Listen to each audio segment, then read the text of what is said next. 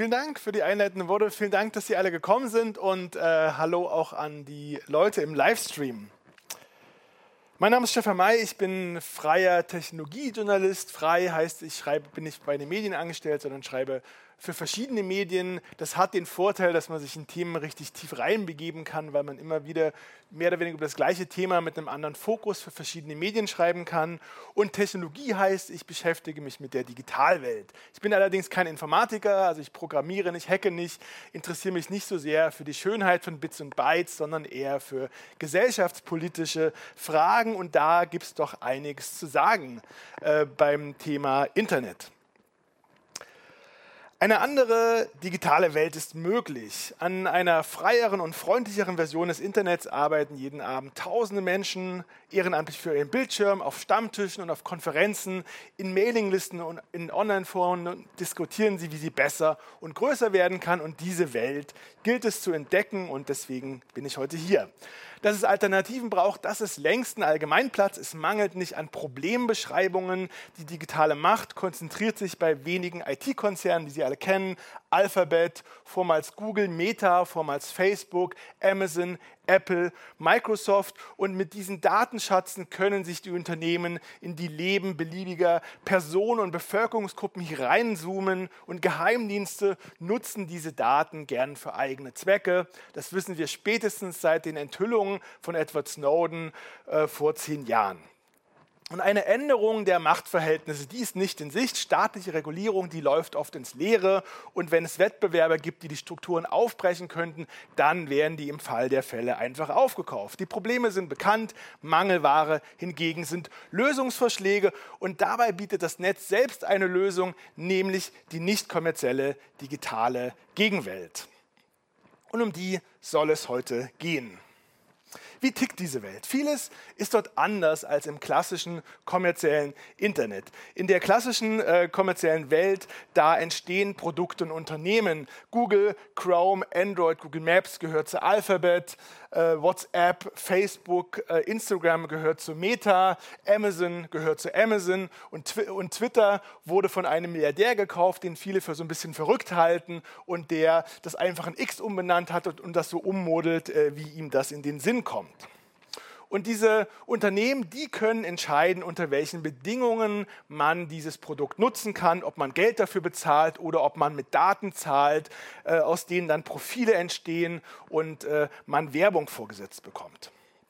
Die Zusammenarbeit in der klassischen Welt, die läuft über Arbeitsverträge und über Hierarchien, über Kommandostrukturen. Es gibt Eigentümer, es gibt Vorgesetzte, es gibt Angestellte und Ziel ist es, Gewinne zu erwirtschaften und äh, zu wachsen.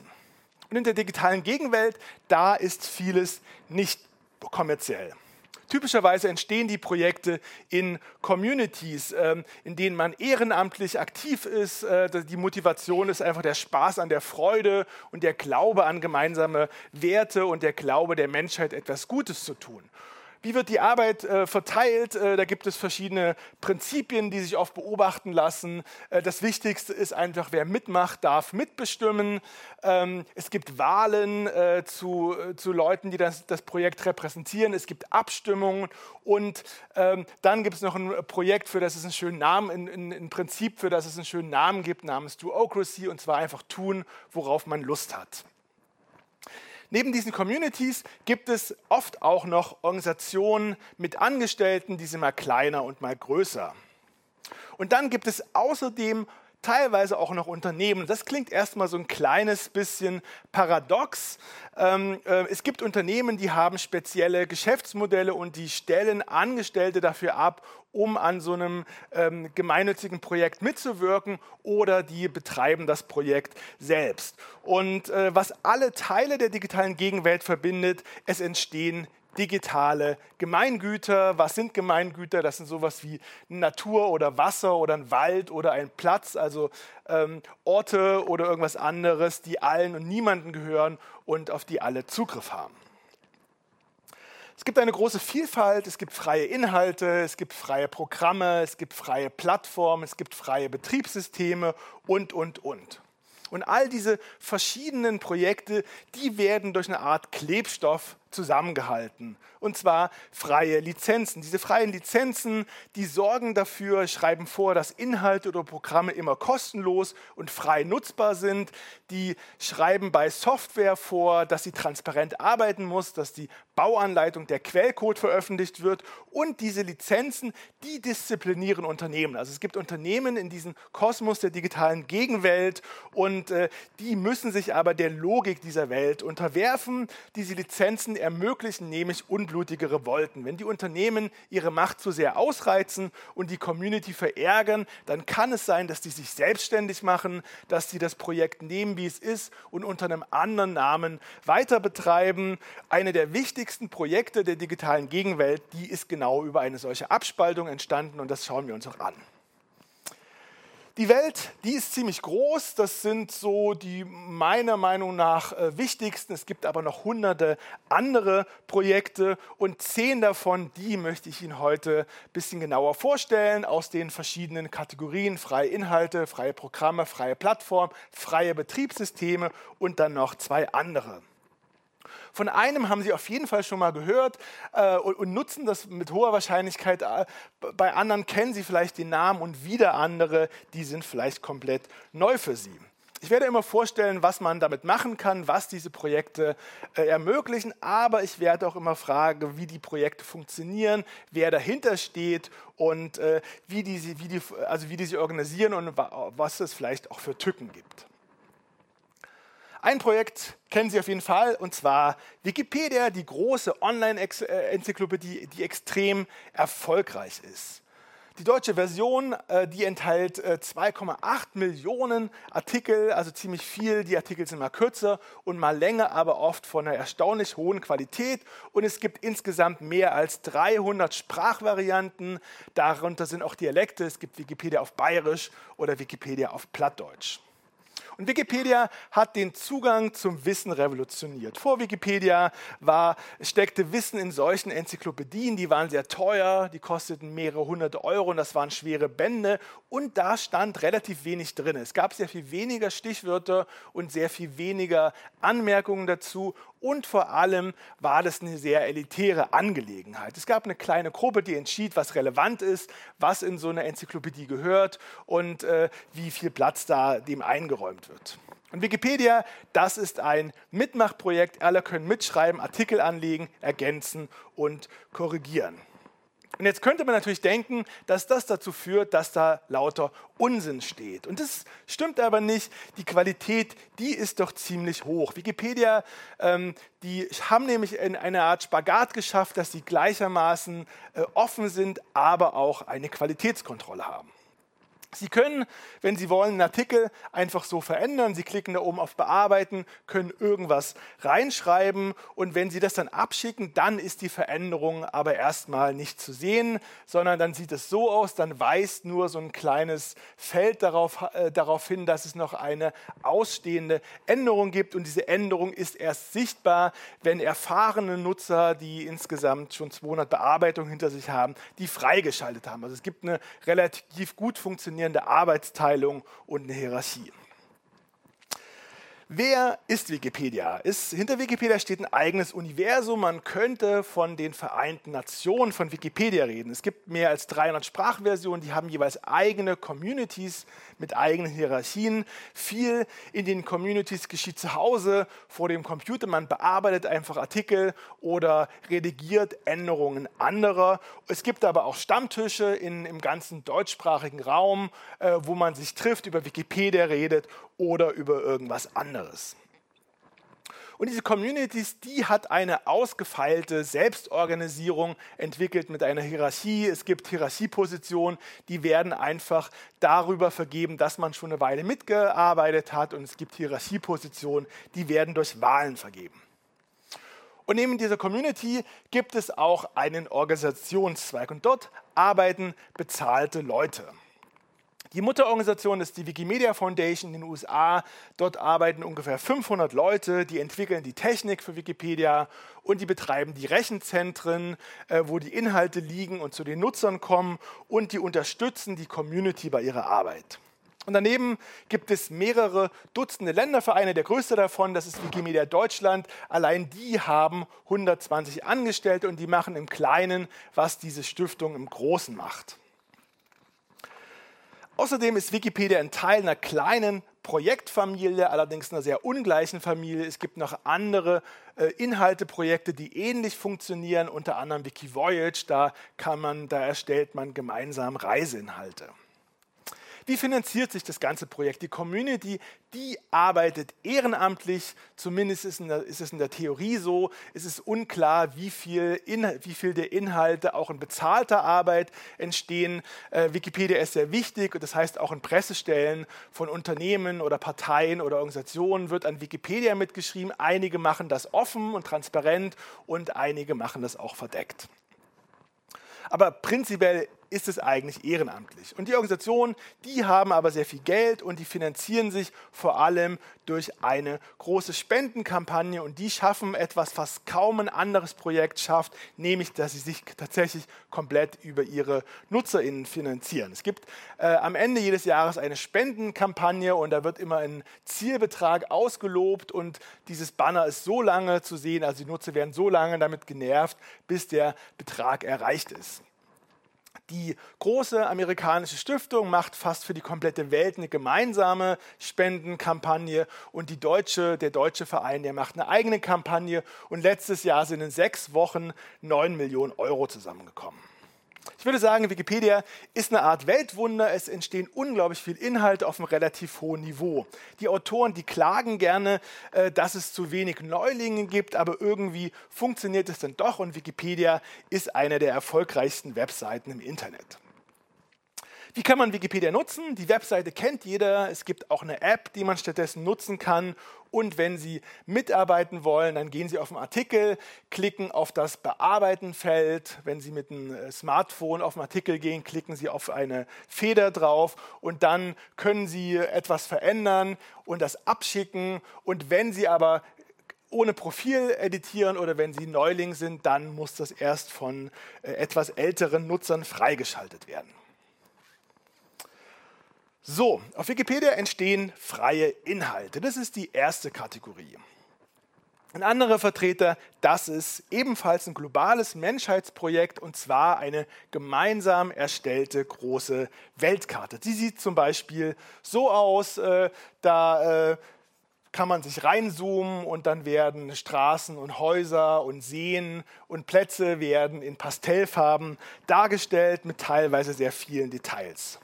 Und was so schön aussieht, das ist technisch gesehen eine riesige Datenbank, eine große Tabelle. Alles, was so enthalten ist, ist ein Objekt, sei es eine Straße, ein Haus, Fluss, Baum oder ein Fahrradständer. Und diese Objekte haben alle Nummern und verschiedene Begleitinformationen. Da kann man dann zum Beispiel erfahren, dass die Sitzbank eine Rückenlehne hat und aus Material ist und aus äh, Metall ist.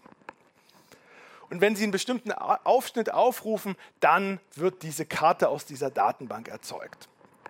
Und auch OpenStreetMap ist ein Mitmachprojekt. Man muss ein Profil anlegen und äh, dann kann man fehlende Häuser oder Hausnummern oder Straßen ergänzen. Und anders als bei Wikipedia sind die Änderungen sofort sichtbar.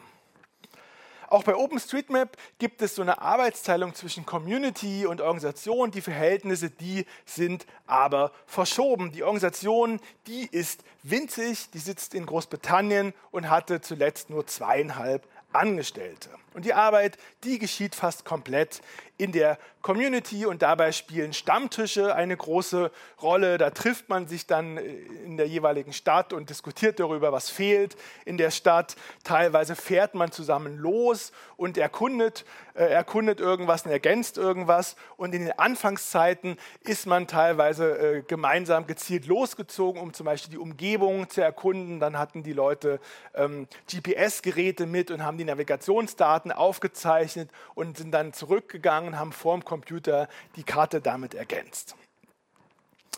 Äh, wie kann man bearbeiten? Man braucht ein Profil und dann kann man aber einfach loslegen. Und wenn man jetzt äh, quasi nicht Berlin nimmt, sondern irgendeine andere Region, die noch nicht so ausgebaut ist, zum Beispiel Bad Tölz, da geht man drauf, klickt auf Bearbeiten, zoomt sich rein und dann kann man zum Beispiel ein Haus anlegen und äh, denen dann äh, Begleitinformationen geben und das ist dann sofort sichtbar.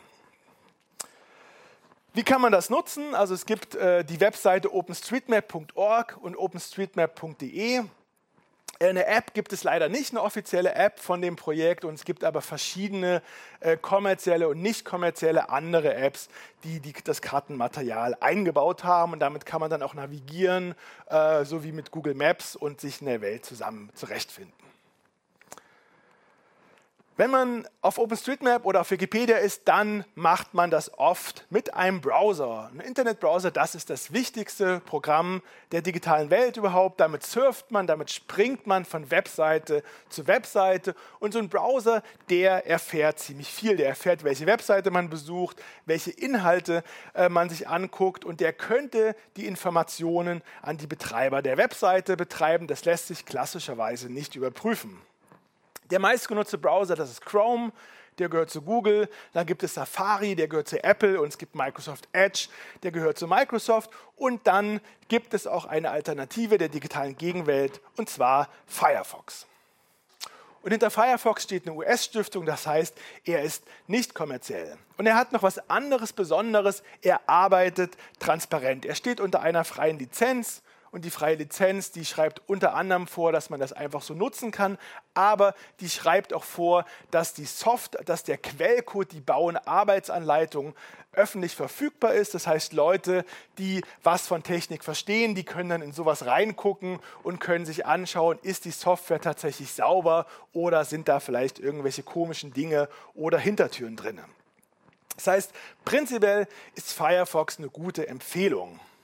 Man muss allerdings noch einen Hinweis dazugeben. Man muss nämlich Firefox paradoxerweise erstmal von Google befreien.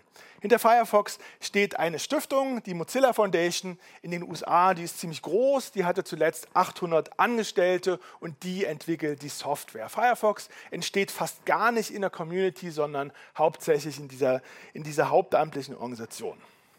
Und diese Stiftung, die lebt vor, vor allem von einem Deal mit Google. In den letzten Jahren hat äh, Mozilla ungefähr 400 Millionen Dollar pro Jahr von Google bekommen. Die Gegenleistung war, dass Google als Standardsuchmaschine eingebaut wird. Wenn Sie ähm, die Standardsuchmaschine nehmen und einen Begriff eingeben, zum Beispiel Stuttgart, dann öffnet sich die, äh, die, die Google-Suchmaschine und dafür bekommt Firefox ziemlich viel Geld. Und das ist äh, das kann man ändern und das ist auch nicht per se ein Problem. Und es gibt aber noch eine andere äh, richtig unschöne Funktion. Und zwar, jetzt mache ich nochmal das Gleiche, was ich eben gemacht habe. Und jetzt gucken Sie nochmal ganz genau hin. Während ich tippe, äh, blendet mir der Firefox-Browser sogenannte automatische Suchvorschläge ein. Äh, alles, was ich in dieses Adressfeld eingebe, wird automatisch an Google weitergegeben, sodass mir Google diese Vorschläge unterbreiten kann. Und das ist eigentlich eine ziemlich freche, unverschämte Funktion. Das sorgt nämlich dafür, dass auch wenn ich äh, gar nicht Google als Suchmaschine nutze, nutzen will, sondern einfach eine Adresse eingeben will, trotzdem alle meine Eingaben an Google gehen. Und das kann man deaktivieren. Und wenn man das deaktiviert hat, dann ist Firefox tatsächlich eine ziemlich gute und datensparsame Browser. Firefox gehört zur Kategorie freie Programme. Was sind Programme, wenn man eine Analogie zu einem Körper zieht? Dann sind Programme sowas wie Sinnesorgane und Körperteile. Damit bewegt man sich in der digitalen Welt, man erkundet sie und man gestaltet sie. Und ein anderes Schlüsselprogramm, das ist LibreOffice. Das ist eine Bürosoftware. In der digitalen Welt ist fast alles kostenlos, man bezahlt mit Daten. Nicht allerdings bei der Bürosoftware. Wenn man einen Mac-Computer von Apple kauft, dann merkt man das nicht, dass, die, dass, das Programm Geld kostet, weil es im Gerätepreis enthalten ist. Wenn man sich aber einen Windows-Rechner holt, dann bekommt man als Privatnutzer meistens nur eine Sparversion eines Textprogramms. Und wenn man eine richtige, Text, äh, eine richtige Version haben will, dann muss man dafür viel Geld bezahlen, meist mehr als 100 Euro. Und LibreOffice ist kostenlos, das kann man einfach herunterladen und loslegen. Und LibreOffice besteht unter anderem aus einem Textdokument, einem Tabellendokument und einem, äh, einem Präsentationsdokument. Äh, diese Präsentation, die erstelle, die zeige ich Ihnen mit LibreOffice und das Buch habe ich auch in LibreOffice geschrieben. Und LibreOffice hat in der digitalen Gegenwelt Legendenstatus. Äh, äh, LibreOffice ist nämlich durch eine solche unblutige Revolte entstanden, die ich vorhin angekündigt hatte. LibreOffice war ursprünglich mal kommerziell. LibreOffice startete als Startup eines 16-jährigen IT-Wunderkinds aus Lüneburg und das hieß damals StarOffice. Das war ein ganz frühes Textprogramm. Und der hatte seine, seine, sein Jungunternehmen an das US-Unternehmen Sun gekauft. Und Sun hat dann etwas sehr Interessantes gemacht. Die haben nämlich aus dieser klassisch kommerziellen Software ein digitales Gemeingut gemacht. Die haben äh, das unter eine freie Lizenz gestellt und das Projekt hieß seitdem Open Office. Und die Idee war die folgende. Äh, Microsoft hat ein eigenes Textprogramm auf den Markt gebracht und hat das in den Markt äh, durchgepusht mit seinem, Suche, mit seinem Betriebssystem-Monopol. Und es war klar, ein klassisches kommerzielles Produkt als Alternative zu dem Microsoft-Schreibprogramm, äh, das hat keine Chance. Und deswegen war deren Idee, wir machen dieses äh, Projekt zu digitalen Gemeingut und laden eine Community ein, sich zu beteiligen. Das heißt, dann sparen wir viele Kosten für die Entwicklung, weil das die Leute ehrenamtlich machen. Und aus dem, was dann entstanden ist, wollten die dann noch eine eigene angepasste Unternehmensversion basteln.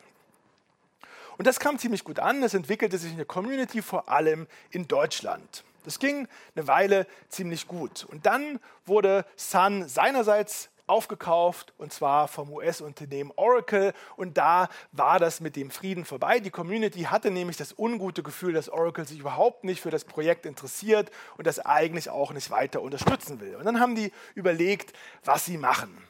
Und dann haben sie sich zu einer unblutigen Revolte entschlossen. Sie haben einfach das Projekt genommen, die Software so wie sie ist und haben ein neues eigenes Projekt gestartet namens LibreOffice. Das ging vor allem von der deutschen Community aus, weil die am größten waren. Und deswegen ähm, war die Organisation, die sie gegründet haben, die sitzt auch in Berlin. Das ist eine Stiftung äh, in Berlin mit dem Namen The Document Foundation. Und diese Stiftung, ähm, die hatten, oder dieses ganze Projekt, das hat auch ein sehr interessantes wirtschaftliches Modell. Es gibt die Stiftung, die finanziert sich über Spenden und die allerdings sehr klein. Die eigentliche Arbeit, die eigentliche Softwarearbeit, die kommt aus der Community. Und hier gibt es diesen Effekt, den ich im Intro kurz angesprochen hatte, in der digitalen Gegenwelt. Da verschwimmen nämlich die Grenzen zwischen kommerzieller und nicht kommerzieller Welt, als würde es die gar nicht gehen. Ich zeige Ihnen mal ein Kuchendiagramm, das wird Ihnen wahrscheinlich erstmal wenig sagen. Das ist ein Überblick über eine, von einer bestimmten Softwareversion von LibreOffice und gibt an, wie viele von den Beiträgen von wem kamen. Und da sieht man folgendes: äh, Das Grüne, das ist, das ist die Document Foundation, das ist die Organisation, also von dem kamen sehr wenige Beiträge. Das Orangene das sind die Volunteers, das ist die klassische ehrenamtliche Community, also Leute, die unbezahlt mitarbeiten. Das ist auch ist ein bisschen mehr, aber auch nicht allzu viel. Und die Mehrzahl der Arbeit an dieser Software, die kommt von Unternehmen. Das sind Unternehmen, die bezahlen Angestellte dafür, dass sie zusammen mit Hackern an, diesen, an, diesem, äh, an, diesem, äh, ähm, an diesem digitalen Gemeingutprojekt mitarbeiten. Die, die buttern Geld daran, obwohl sie keinerlei exklusiven Nutzen daran erwerben. Warum machen die das? Die haben einfach ein Interesse daran, dass LibreOffice gut ist, weil sie über ihr Geschäftsmodell Geld damit verdienen eines der, ähm, die, die, die zwei größten äh, Beitragenden, das ist zum einen Collabora, das ist ein britisches Unternehmen, die basteln auf Basis von LibreOffice eine kommerzielle Cloud-Lösung, also ein, ein, online benutzbares Schreibprogramm. Und ein anderer großer Beitragender, das ist Red Hat, äh, der gehört zu IBM und das ist ein Internetunternehmen, das ein alternatives Betriebssystem baut, äh, in das LibreOffice als Schlüsselprogramm eingebaut ist. Und die haben beide ein Interesse daran, dass dieses Projekt gut ist und deswegen buttern die da Ressourcen rein. Wie kann man LibreOffice nutzen? Man kann es einfach runterladen und installieren. LibreOffice ist ein PC-Programm und es gibt keine eigene App. Allerdings gibt es aus, dem, äh, kommerziellen, aus, der aus der kommerziellen Community gibt es eine App namens Collabora Office, die wird auch von LibreOffice empfohlen und das ist eine App für Smartphones, mit der man auch Texte bearbeiten und Präsentationen erstellen und Tabellen erstellen kann. Es gibt ganz viele gesellschaftspolitische und philosophische Gründe, warum man Projekte der digitalen Gegenwelt nutzt, weil man es schön findet, wenn etwas allen gehört und wenn etwas gemeinsam entschieden wird und wenn etwas datensparsam ist. Und all diese Projekte, die tragen auch bei LibreOffice. Und bei LibreOffice kommt aber noch was anderes dazu. Es ist einfach verdammt praktisch, weil man damit viel Geld spart. Äh, kommerzielle Alternativen, die kosten Geld und LibreOffice ist kostenlos und außerdem verdammt gute Software. Wikipedia und OpenStreetMap, das sind freie Inhalte, LibreOffice und Firefox, das sind freie Programme. Und dann gibt es noch eine weitere Kategorie und zwar freie Plattformen. Plattformen, das sind digitale Orte, an denen Menschen zusammenkommen, also Social Media. Und Social Media befindet sich äh, klassischerweise in der Hand der großen Tech-Konzerne.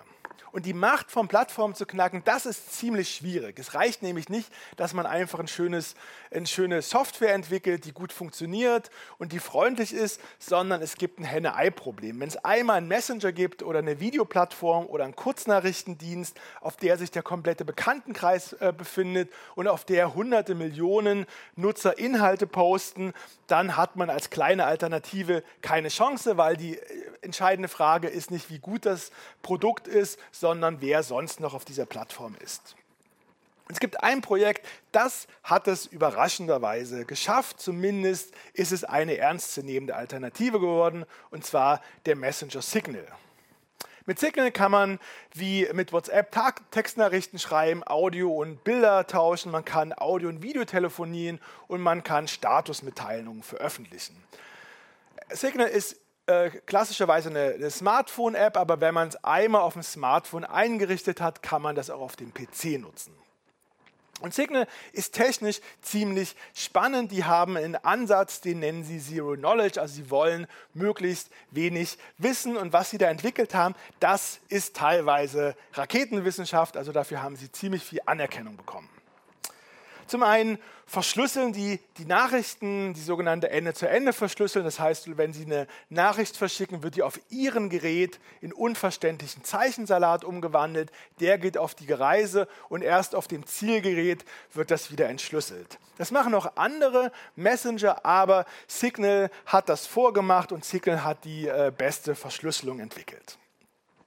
Und dann versucht Signal, das eines der größten Probleme von Messengern zu eliminieren, nämlich Kommunikationsdaten, also die Frage, wer mit wer mit wem kommuniziert. Und dafür haben die einen Trick entwickelt, den sonst niemand macht. Wenn sie Nachrichten verschickten, verschickt werden, dann erfährt Signal nur, von wem die, äh, an wen die Nachricht geht, aber nicht von wem die kommt. Es gibt so ein Erklärvideo von Signal und daraus habe ich mal so Screenshots gemacht und so eine kleine Bildergeschichte entwickelt. Also Signal vergleicht das damit, dass man einen Brief schreibt und äh, auf dem Brief steht üblicherweise der Absender. Dieser Absender wird aber äh, entfernt und der Absender, der kommt in den verschlüsselten Inhalt, sodass nur der Empfänger erfahren kommt, wo die Nachricht herkommt dann wird diese Nachricht ohne Absender auf den Weg geschickt und erst der Empfänger oder die Empfängerin in dem Fall, die findet raus, von wem die Nachricht eigentlich kommt. Und das, dafür hat Signal, für diese Funktion hat Signal ziemlich viel Anerkennung bekommen.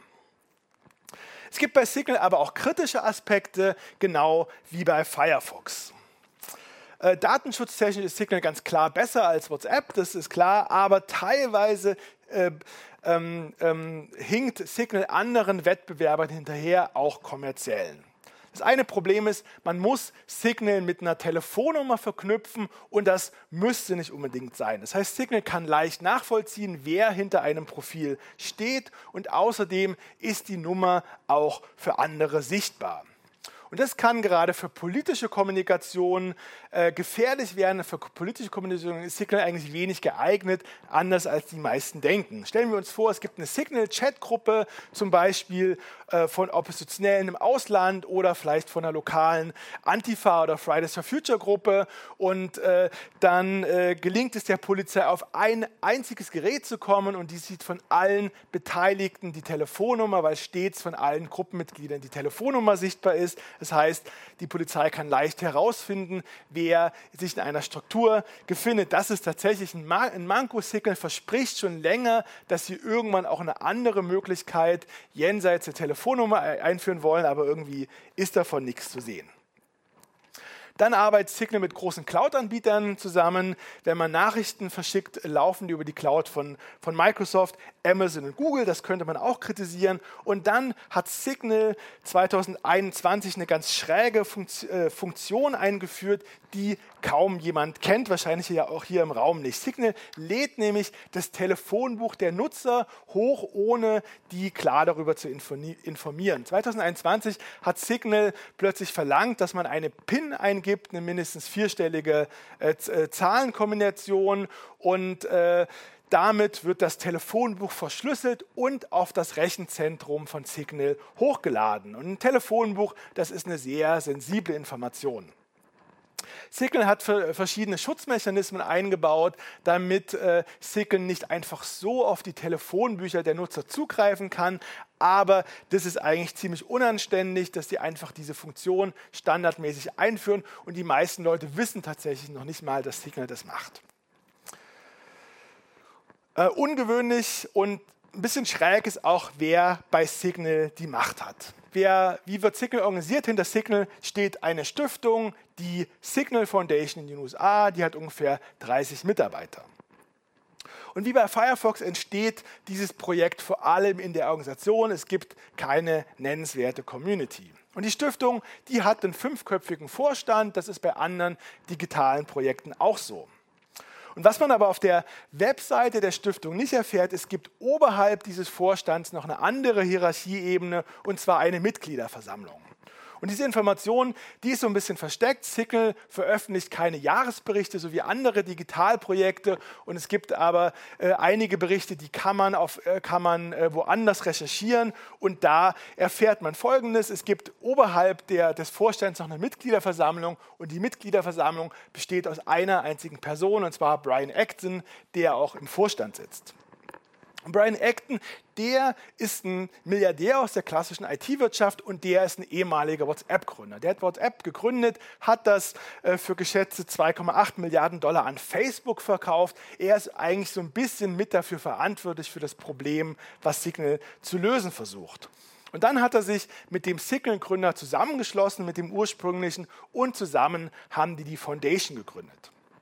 Und Signal ist der mit äh, Brian Acton ist der Mäzen von Signal, der hat Signal viel Geld zur Verfügung gestellt, ein Darlehen von 105 Millionen Dollar und daraus hat er dann äh, der, der Signal Foundation 75 Millionen Dollar geschenkt. Und es scheint allerdings zu sein, so zu sein, dass er für diese, äh, für diese Gabe eine Art Gegenleistung bekommen hat, nämlich dass er die Macht bei der Signal Foundation hat. Es gibt einen Jahresbericht, äh, den kann man sich äh, runter, den kann man sich woanders besorgen. Das ist ein Bericht, äh, den US-Non-Profits für die dortige Steuerbehörde erstellen müssen, die sogenannten Form 990-Bericht. Und da kann man Folgendes nachlesen. Die, Organisation hat ein einziges Mitglied, Brian Acton, und dieses einzige Mitglied hat das alleinige Recht, den Vorstand zu ernennen und den Vorstand zu entfernen. Brian Acton, der sitzt im Vorstand, der kann in Eigenregie über den Vorstand bestimmen und außerdem leitet er auch das Tagesgeschäft. Ähm, der, die, die Foundation, die hat eine Unternehmenstochter, die Signal Messenger LLC und die macht die eigentliche Arbeit und von der ist er der Geschäftsführer. Also faktisch gibt es bei Signal eine Art Alleinherrscher. Zumindest verstehe ich das so. Ich habe Signal, äh, der Signal Foundation auch immer wieder Fragen geschickt, ob ich das richtig verstehe oder ob die das korrigieren wollen die haben mir nie geantwortet. Zumindest ist es bis 2021 so, äh, von 2021, da stammt der letzte Jahresbericht.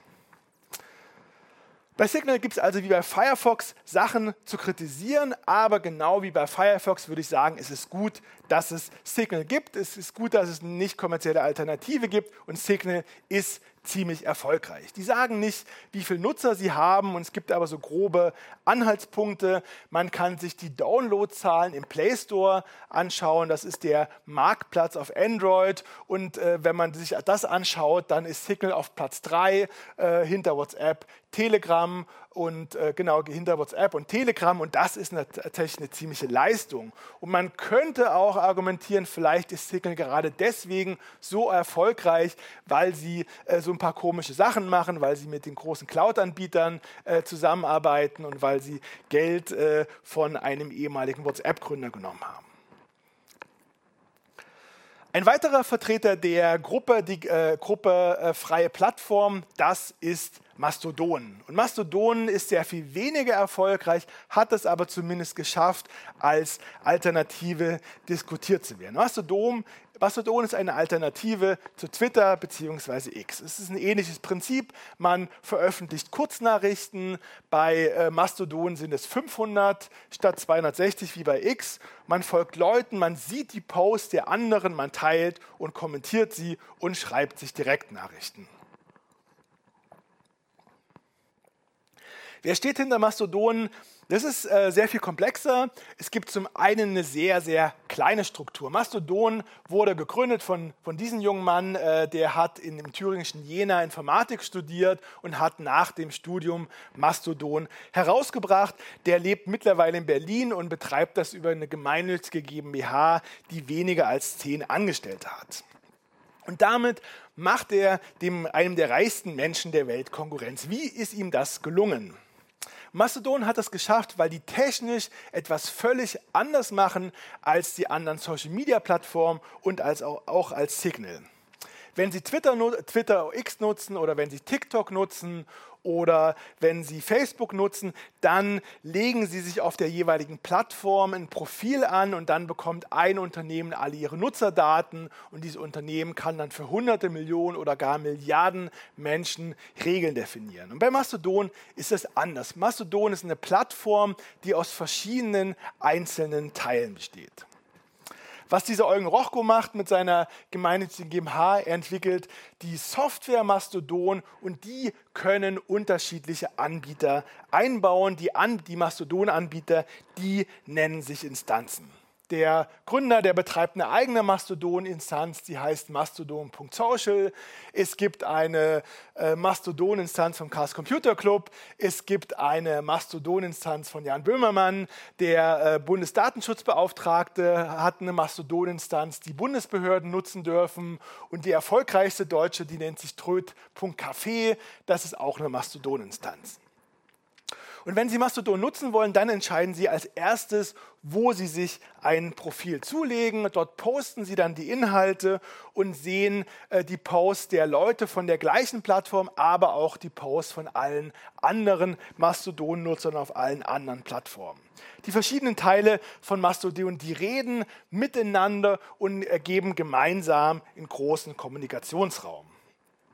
Das Prinzip, das kennt man vielleicht von E-Mails. E-Mails funktionieren genauso. Wenn Sie E-Mail nutzen wollen, dann überlegen Sie sich zuerst, wo Sie sich ein Profil anlegen wollen, vielleicht auf web.de oder auf t-online oder, oder auf Posteo oder vielleicht auch auf Gmail. Und dann können Sie aber mit allen anderen E-Mail-Nutzern kommunizieren, egal auf welchem, bei welchem Anbieter die sind.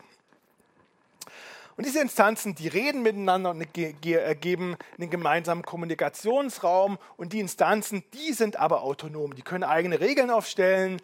Die Daten verteilen sich über die verschiedenen Instanzen und landen nicht in einem großen Topf. Und auch die Kosten für den Betrieb äh, der jeweiligen Seite und der Aufwand für die Moderation, die verteilen sich auf viele Schultern. Und deshalb ist möglich, was kaum und was äh, nur schwer denkbar scheint, nämlich dass so ein, so ein kleiner Entwickler mit seiner Gemeinschaft gemeinnützigen GmbH als Alternative zu Twitter X ernst genommen wird. Und dann gibt es was, was fast noch spannender ist. Äh, bei Mastodon reden nämlich nicht nur die einzelnen Instanzen miteinander, sondern auch Plattformen. Mastodon ist der bekannteste Vertreter dieses äh, Prinzip äh, von verteiltem Social Media, aber es gibt auch noch andere Vertreter. Es gibt PeerTube, das funktioniert so ein bisschen ähnlich wie YouTube. Es gibt Pixelfed, das ist wie Instagram. Es gibt Funkwhale, da kann man, ähm, da kann man Audiodateien hochladen, wie bei SoundCloud. Es gibt Lemmy, das ist wie die äh, Link-Diskussionsplattform Reddit. Und es gibt Friendica, das funktioniert wie Fedica. Und all diese Plattformen haben das gleiche Prinzip. Es gibt verschiedene Anbieter, bei denen man sich ein Profil zulegen kann. Und diese Anbieter, die ergeben dann jeweils einen gemeinsamen Kommunikationsraum. Und auch all diese Plattformen, die reden miteinander und die formen gemeinsam etwas, was man das Fediverse nennt. Fediverse ist ein Kunstwort, was besteht, das besteht aus Federated Universe, also ein verteiltes Universum. Und all diese Plattformen reden miteinander. Und da, deshalb ist etwas möglich, was in der klassischen Social Media Welt undenkbar ist. Es ist undenkbar, dass man sich mit einem Twitter X-Profil, dass man Leuten auf YouTube und auf Instagram und auf TikTok folgt und mit denen kommuniziert. Und im Fediverse geht es aber. Man kann mit einem Mastodon-Profil auch Videokanälen auf YouTube folgen und Fotografen auf Pixelfed und deren Inhalte sehen und teilen. Wie kann man Mastodon nutzen? Man geht auf joinmastodon.org und da sieht man eine Liste von Instanzen, von Anbietern, kann die filtern nach Sprachen, nach Regionen, nach Themen und legt sich dann ein Profil an.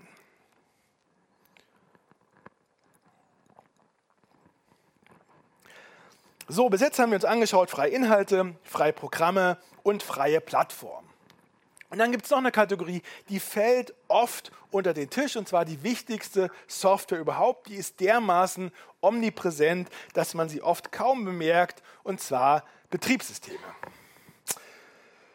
Wenn Programme äh, sowas wie Körperteile und Sinnesorgane sind, das, dann ist ein Betriebssystem ein Gehirn, das ist eine Art Überprogramm, das sind alle anderen Dateien und Programme eingebettet, das bestimmt die Spielregeln und das bekommt alles mit, was auf einem Gerät passiert. Und die Welt der Betriebssysteme, die ist sehr konzentriert. Auf PCs läuft entweder fast immer Windows von Microsoft oder macOS von Apple. Und auf Smartphones läuft fast immer iOS von Apple oder Android von Google bietet die digitale Gegenwelt auch dafür eine Antwort zum Teil. Bei PCs, da gibt es eine sehr gute Alternative und zwar Linux. Dieser pummelige Pinguin, den Sie sehen, das ist das Maskottchen von Linux. Und Linux ist äh, kein Programm, sondern Linux ist eine Programmfamilie, man könnte sagen eine Programmgroßfamilie. Das hier ist der Stammbaum von Linux, da werden Sie kaum was erkennen, äh, auch weil das so klein ist. Also Linux besteht aus hunderten äh, verschiedenen Linux-Versionen. Das heißt, wenn man Linux nutzen will, hat man eine sehr große Wahl und es gibt einen gemeinsamen Kern und dann gibt es Großfamilien. Es gibt eine Großfamilie namens Debian, es gibt eine Großfamilie namens Red Hat, es gibt eine Großfamilie namens SUSE und dann noch viele andere Linux-Systeme. Das sieht alles sehr unübersichtlich aus, aber für Leute ohne IT-Background, also für Laien, ist es dann doch relativ übersichtlich. Es gibt nämlich vor allem zwei Betriebssysteme, die äh, auch von Laien gut genutzt werden können, und zwar Ubuntu und Linux Mint. Ubuntu sieht so aus, der Startbildschirm, und Mint sieht so aus. Und diese Betriebssysteme sind kostenlos, anders als Windows von Microsoft. Äh, es gibt keine permanente Übertragung zu Microsoft von Daten zu Microsoft oder Apple. Und außerdem haben die viele nette Projekte der digitalen Gegenwelt mitgeliefert. Bei Ubuntu ist zum Beispiel Firefox schon mit dabei oder LibreOffice oder das E-Mail-Programm Thunderbird und äh, verschiedene freie Spiele und so weiter. Wer steht hinter dem Linux-Kosmos? Das ist eine wilde, abenteuerliche Mischung aus Hackern, aus Organisationen und aus Unternehmen.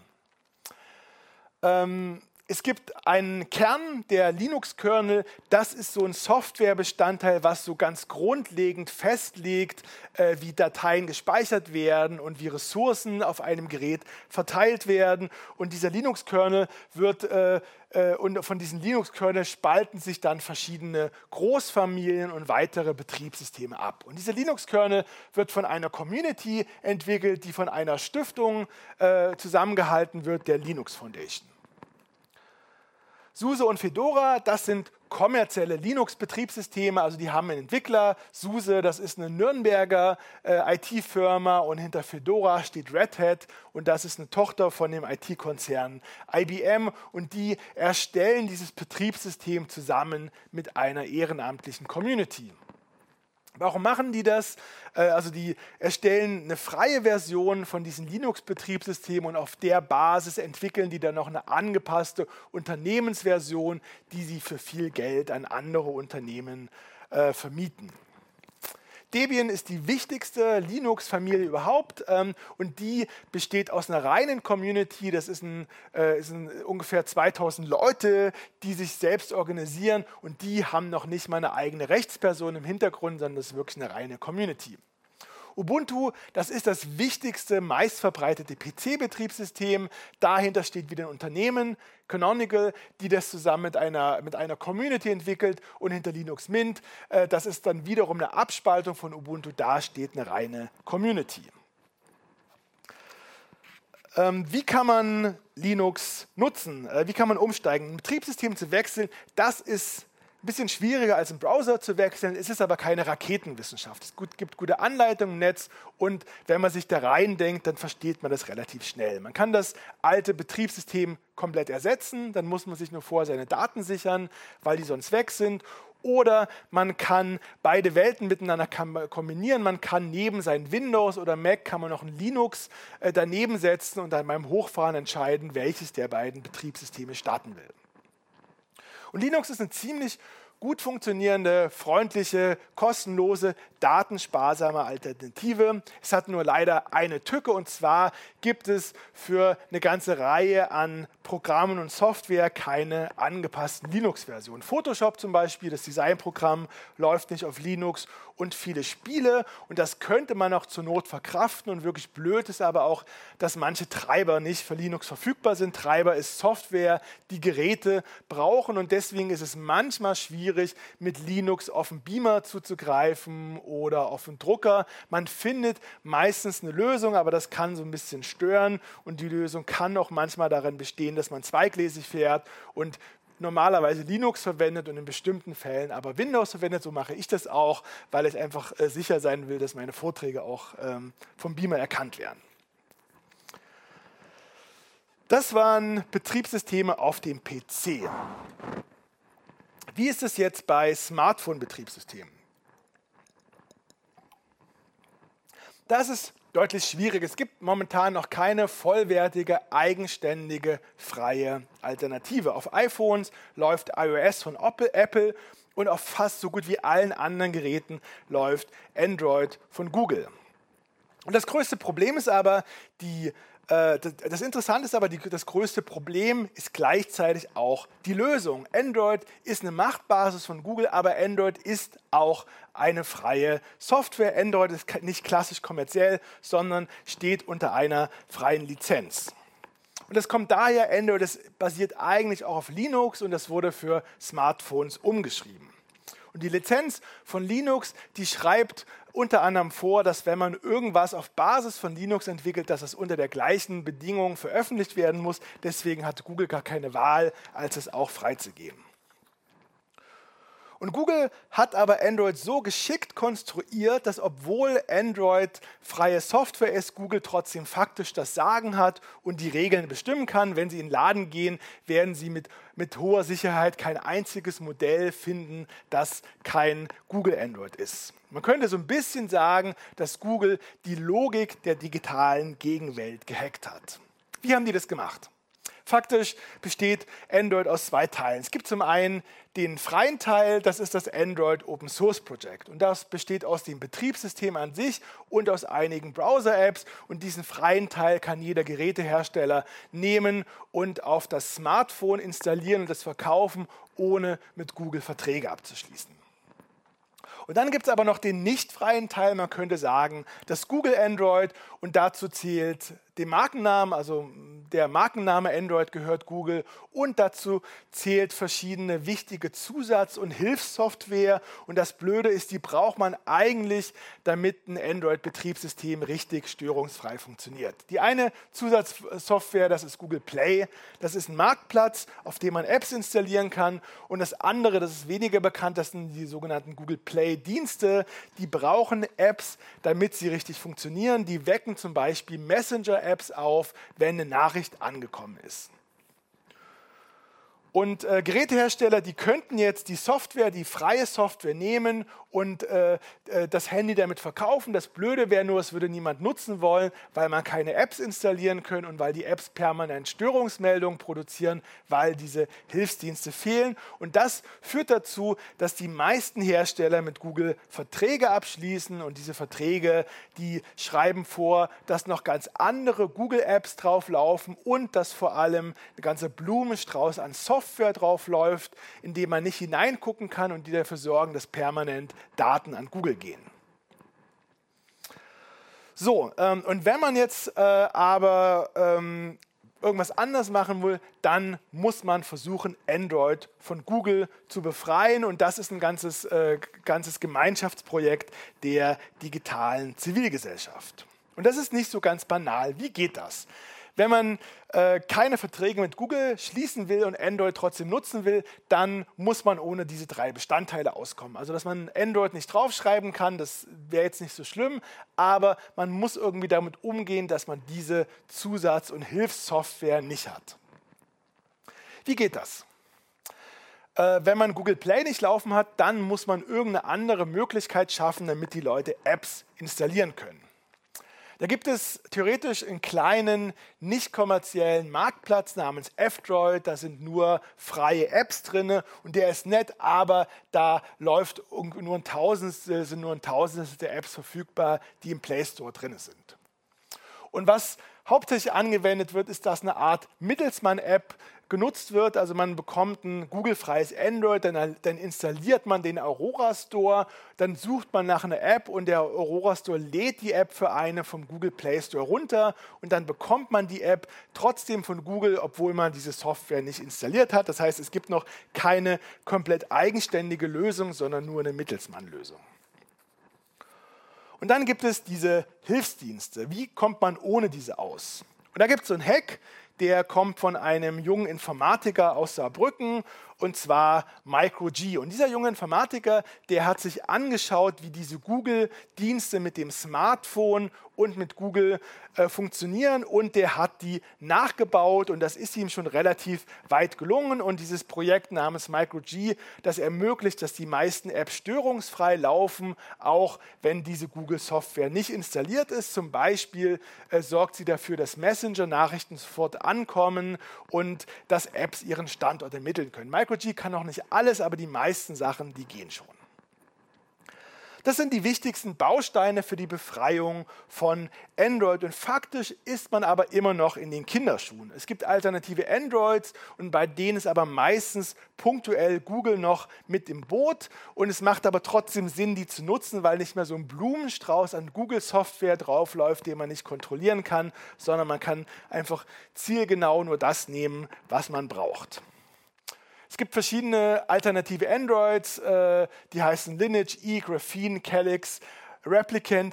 Die arbeiten fast in, fast, die arbeiten eigentlich alle in irgendeiner Form mit Google zusammen. Es gibt ein, ein Projekt namens Replicant, das sind so die harten, äh, die äh, beziehen gar keine Daten von Google und das macht aber auch keinen Spaß, das zu nutzen, dann funktionieren einfach viele Sachen nicht. Wie kann man so ein Alternativ Android nutzen? Man kann selbst umsteigen. Das ist allerdings sehr viel anspruchsvoller als bei Linux auf dem PC. Und was man stattdessen machen kann, man kann fertige Handys kaufen. Die äh, Betriebssysteme, einige, einige von diesen kommerziell, die bieten teilweise Shops an, auf denen sie fertig äh, installierte Handys kaufen. Das sind oft Fairphones oder gebrauchte, wiederaufbereitete Samsungs. Und dann kann man die nehmen. Also die sind äh, die kommen meistens nicht komplett ohne Google aus, aber die funktionieren mittlerweile schon ziemlich gut und haben zumindest sehr viel weniger mit Google zu tun. So, Das waren die Kategorien Inhalte, Programme, Plattformen, Betriebssysteme. In all diesen Kategorien gibt es noch sehr viel mehr Vertreter und es gibt auch noch andere Kategorien. Und zwei davon, die möchte ich Ihnen noch vorstellen. Und zwar geht es um etwas ganz Grundlegendes, nämlich den Zugang zum Internet. Diese ganze schöne digitale Welt, die kann nerven und äh, die kann problematisch sein. Und noch blöder ist aber, wenn man einfach keinen Zugang dazu hat. Und das ist für viele Menschen auf der Welt ist es ein Problem. In vielen Ländern der Welt, da ist das Internet zensiert, da will man eine Webseite aufrufen oder eine App nutzen und es passiert einfach nichts. Äh, dass so ein freies Internet nicht selbstverständlich ist, das merkt man vielleicht manchmal, wenn man in Urlaub ist und merkt, dass bestimmte Webseiten oder Apps nicht mehr laden. Und da gibt es auch eine Lösung dafür, das Verschleierungsnetzwerk Tor. Und das versteckt, verschleiert, was sie im Internet tun. Ihr Internetanbieter, der erfährt nicht, welche Webseiten sie aufrufen. Und das heißt, er kann sie nicht zensieren und gleichzeitig schützt es auch für Überwachung. Der Internetanbieter kann nicht protokollieren, was sie tun und das nicht an Behörden aushändigen. Und die Basis von Tor, das sind äh, tausende Verschleierungsstationen, die über die halbe Welt verteilt liegen, vor allem in Europa, in, Mittel in Westeuropa und in den USA. Und die werden von der digitalen Zivilgesellschaft bereitgestellt und man nutzt Tor, man kann mit Tor verschiedene Sachen machen und vor allem nutzt man das aber über einen Browser, äh, den Tor-Browser. Nee, das ist der falsche, sorry. Und äh, das ist ein das ist eigentlich ein Firefox-Browser, der einfach so ein kleines bisschen abgewandelt wurde, damit er Daten verschleiern kann. Und was der Tor-Browser macht, ähm, sie kommunizieren nicht mehr direkt mit einer Webseite, sondern die Daten gehen über drei Verschleierungsstationen ans Ziel. Das sind alles solche Torknoten. Ihr Internetanbieter, der sieht nur, dass sie mit diesen ersten Torknoten in den USA hier Kontakt aufnehmen. Das heißt, er kann sie nicht zensieren, äh, wenn er nicht will, dass sie spiegel.de aufrufen und er kann auch nicht protokollieren, was sie machen. Und die Webseite, die sieht auch nicht, wer sie sind. Dieser ähm, Tor-Browser, der ist eine sehr gute Möglichkeit, anonym und zensurfrei im Internet zu surfen. Wer steht hinter Tor? Auf den ersten Blick ist es eine ganz klassische Konstellation. Also so sieht die äh, Route aus. Also man äh, die Software wählt drei Knoten aus und schickt den Weg dann die, die Daten dann auf den Weg ins große Internet. Es gibt eine Community. Äh, diese Community, die besteht aus Leuten oder Organisationen, die solche Knoten betreiben. Das sind kleine Rechenplätze, die äh, von Ehrenamtlichen betrieben werden. Das sind teilweise Privatpersonen, teilweise sind das auch Vereine, die sich extra gegründet haben. Und daneben gibt es eine Organisation, das Tor-Projekt, das entwickelt die Software und da können Sie den Browser auch runterladen. Und dann gibt es noch aus der Community kleine Vereine, die heißen zum Beispiel Zwiebelfreunde oder Artikel 10 e.V. oder Foundation for Applied Privacy. Die betreiben Knoten. Der Chaos Computer Club Stuttgart ist auch einer der größten Betreiber weltweit von Torknoten. Das sieht alles erstmal alles relativ üblich aus und Tor ist dann aber doch ein bisschen anders und zwar ist Tor ein sehr widersprüchliches Projekt. Tor hat einen legendären Ruf als dissidentes Werkzeug gegen staatliche Übergriffe. Einer der größten und prominentesten Fans von Tor, das ist Edward Snowden, der, das, der hatte das amerikanische Überwachungsprogramm öffentlich gemacht und ist deswegen einer der äh, Staatsfeinde der USA. Und Paradoxerweise wird Tor aber vor allem vom US-Staat finanziert. Tor wurde von diesem Mann äh, angedacht, Paul Syverson, das war ein Mathematiker, der arbeitete einem, an einem Forschungslabor der US-Marine und das ursprüngliche Ziel dieser Technologie war, dass er ermöglichen wollte, dass US-Agenten und Militärs das Internet unerkannt nutzen können. Und es war aber von Anfang an klar, dass das nur funktionieren kann, wenn diese Technologie sich öffnet, wenn nämlich nur Militärs und Agenten Tor nutzen, dann äh, funktioniert das nicht mit dem Verstecken, sondern man braucht noch andere Nutzer, unter denen die quasi, äh, bei denen die quasi untergehen. Tor hat sich dann auch geöffnet äh, für, die, für die Welt und wurde von einer Organisation übernommen, die Entwicklung, das Tor-Projekt. Und das finanziert sich aber seitdem traditionell über Fördertöpfe der US-Regierung. Äh, das Budget des Tor-Projekts, das sind meistens so äh, mehrere Millionen im einstelligen Bereich. Zuletzt waren es sieben Millionen. Teilweise kamen bis zu 90 Prozent der Gelder vom US-Staat. Zuletzt waren es 40 Prozent. Wie kommt es zu dieser seltsamen Konstellation? Die Hacker, die beteiligen sich gerne an Tor, weil sie es toll finden, wenn die Menschheit in unzensiertes Internet nutzen kann. Und die sehen Tor auch als, Schutz, als Schutzschild vor staatlicher Überwachung, vor allem durch den US-Staat. Und für die US-Regierung, äh, die können das mit diesem äh, äh, Schutz vor staatlicher Überwachung, eventuell äh, können die das irgendwie äh, verkraften. Und für die ist Tor aber vor allem strategisch interessant. Die äh, amerikanische Internetdienste sind in den meisten Ländern der Welt Marktführer, nur dort nicht, wo sie zensiert werden. Und wenn jetzt Leute in China oder Iran oder Russland dank Tor Google und Facebook und WhatsApp und Instagram nutzen können, dann ist es eine Art Wirtschaftsförderung für heimische Internetdienste. Dem wird quasi mit einer technologischen Brechstange der Zugang eröffnet und gleichzeitig entstehen damit sehr spannende, geheimdienstlich relevante Daten in verfeindeten Ländern. Das heißt, diese Konstellation ist schlicht für beide Seiten eine Win-Win-Situation. Wie kann man Tor nutzen? Den Tor-Browser kann man runterladen auf torproject.org und da findet man auch Links zu den Tor-Apps. Es gibt vom Tor-Projekt gibt es eine Android-App, die die selber bereitstellen und für iPhones gibt es eine App aus dem Ökosystem von, Ohr, von Tor namens Onion Browser. So, ähm, wenn das Internet zensiert ist, dann ist es doof. Und noch fast noch eine wichtige Frage ist, ob man überhaupt Zugang zum Internet hat. Es könnte sein, dass das mobile Internet auf dem Handy verbraucht ist oder es könnte sein, dass man mit dem PC in der Stadt unterwegs ist und kein freies WLAN in der Nähe ist, man vielleicht auch keine Lust oder kein Geld hat, extra deswegen in einen Café zu gehen. Und bei all dem hilft Freifunk. Freifunk ist genau wie Wikipedia und OpenStreetMap ein Mitmachprojekt. Es lebt davon, dass möglichst viele sich aktiv beteiligen. Und die Idee ist, äh, dass einfach ganz normale Menschen Teile ihres Internetanschlusses bereitstellen, um anderen solidarisch zu ermöglichen, ins Internet zu gehen. Das Internet zu Hause, das kommt aus dem Router, das ist dieser blinkende weiße oder schwarze Kasten und meistens hat man eine Flatrate, das heißt man hat pro Sekunde eine bestimmte Datenkapazität, die man eigentlich fast nie ausreizt. Und wenn man bei Freifunk mitmacht, dann installiert man zusätzliche Software auf dem Router. Freifunk hat wie Signal so ein kleines Erklärvideo gebastelt. Daraus habe ich äh, Screenshots gemacht und auch eine Bildergeschichte zusammengestellt. Also Sie nehmen Ihren Router, darauf installieren Sie dann Freifunk-Software oder Sie kaufen sich einen Zweitrouter, den Sie außerdem noch laufen lassen. Und diesen Zweitruf, dieser Zweitrouter, der ähm, öffnet dann neben ihrem privaten WLAN noch ein zweites Netzwerk, was alle frei nutzen kann, können die sich im Sendebereich ihres Routers befinden. Das ist je nachdem, wo der Router steht, können es 20 bis 80 Meter sein.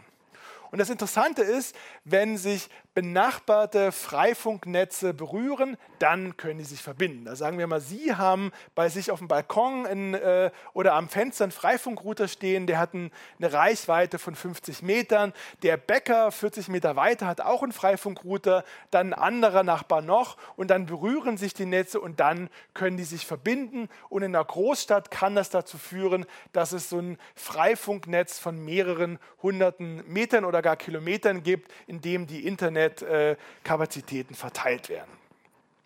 Ich habe für das Buch mit einer Aktivistin geredet, Elektra Wagenlath, die hat das mit gegründet und die meinte, wir bauen unsere eigenen digitalen Straßen. Wer steht hinter Freifunk? Hinter Freifunk steht eine Community beziehungsweise äh, verschiedene Communities, die auch relativ stark voneinander separiert sind. Äh, Freifunk, das ist ein lokales Projekt, also es entsteht nicht ein ein Gut, das man von überall aus dem Internet äh, abrufen kann, sondern es gibt lokale Communities, die lokal vor Ort so ein Netzwerk aufbauen. Es gibt meistens regionale Gruppen, die sich zusammenschließen und die dann äh, beschließen, wie man technisch vorgeht und die auch dafür sorgen, dass das Netzwerk größer wird. Und äh, diese lokalen Gruppen, die gibt es überall in Deutschland. Sie sehen Freifunk, das ist ein deutsches Projekt. Es gibt in anderen Ländern, Öster in anderen Ländern ähnliche Projekte. Es gibt so etwas Ähnliches in Österreich, in Schweiz, Spanien, Italien, USA. Aber da ist es sehr viel kleiner und das ist vor allem ist dieses Projekt in Deutschland sehr groß. Und Freifunk hat auch eine Organisationssäule, aber das funktioniert so ein bisschen anders als bei den anderen Projekten. Es gibt nämlich keine große Hauptorganisation. Diese Freifunkaktivistin meinte, ein Zentralkomitee des Freifunks, das braucht niemand. Viele Gruppen haben sich zu Vereinen zusammengeschlossen, die heißen zum Beispiel Freifunk Nord oder Freifunk Dresden oder Förderverein Freifunk Halle und äh, die äh, beschließen vor Ort, wie das Freifunknetz technisch aufgebaut ist, vergrößern das, die bieten Karten an, auf denen man äh, nachsehen kann, wo Freifunkzugänge verfügbar sind und die verkaufen Router äh, zu Selbstkostenpreisen, mit denen man sich an Freifunk beteiligen kann. Wie kann man mitmachen? Also wenn man unterwegs ist und Sie sehen auf Ihren, äh, auf Ihren Smartphone oder PC äh, eine Liste der verfügbaren äh, WLANs und da steht Freifunk, dann können Sie sich problemlos und ohne Passwort miteinander verbinden. Und die Projekte, die haben, ähm, die haben Karten, äh, wo beschrieben wird, äh, also wo wo genau Freifunkzugänge verfügbar sind und die beschreiben auch, wie man sich beteiligen kann und wie man diesen Router installiert und wie, oder wie man an Zweitrouter kommt. So, freie Inhalte, freie Programme, freie Plattformen, freie Betriebssysteme und noch viel mehr. Das alles bietet die digitale Gegenwelt. Einige Projekte, die sind bekannt. Wikipedia nutzt, glaube ich, jeder äh, fast jeden Tag. Ähm, Firefox, Signal und LibreOffice, die sind zumindest sehr erfolgreich. Die haben jeweils mehr als hunderte Millionen Nutzer und andere sind extrem nischig. Also die Verbreitung von äh, Linux auf PCs oder die Verbreitung von Tor oder von alternativen Androids, die liegt im äh, Prozent- oder gar Promille-Bereich. Und was ich vorgestellt habe, das sind meiner Meinung nach die wichtigsten Vertreter. Es gibt aber noch Dutzende andere oder eigentlich sogar hunderte andere. Die sind mal klein und mal groß, es entstehen Inhalte, Programme, es entsteht freie Hardware, freie Verbindungen und äh, sie Gemeinsam schaffen sie einen, einen, einen Gegenentwurf äh, zum kommerziellen Internet. Es gibt zu fast jedem großen Projekt äh, der, der großen Tech-Unternehmen gibt es eine alternative Lösung. Ich hatte den äh, Vortrag begonnen mit folgendem Satz, eine andere digitale Welt ist möglich und den würde ich noch ergänzen, die andere digitale, digitale Welt ist nicht nur möglich, sie ist schon lange da, man muss sie einfach nur nutzen. Vielen Dank.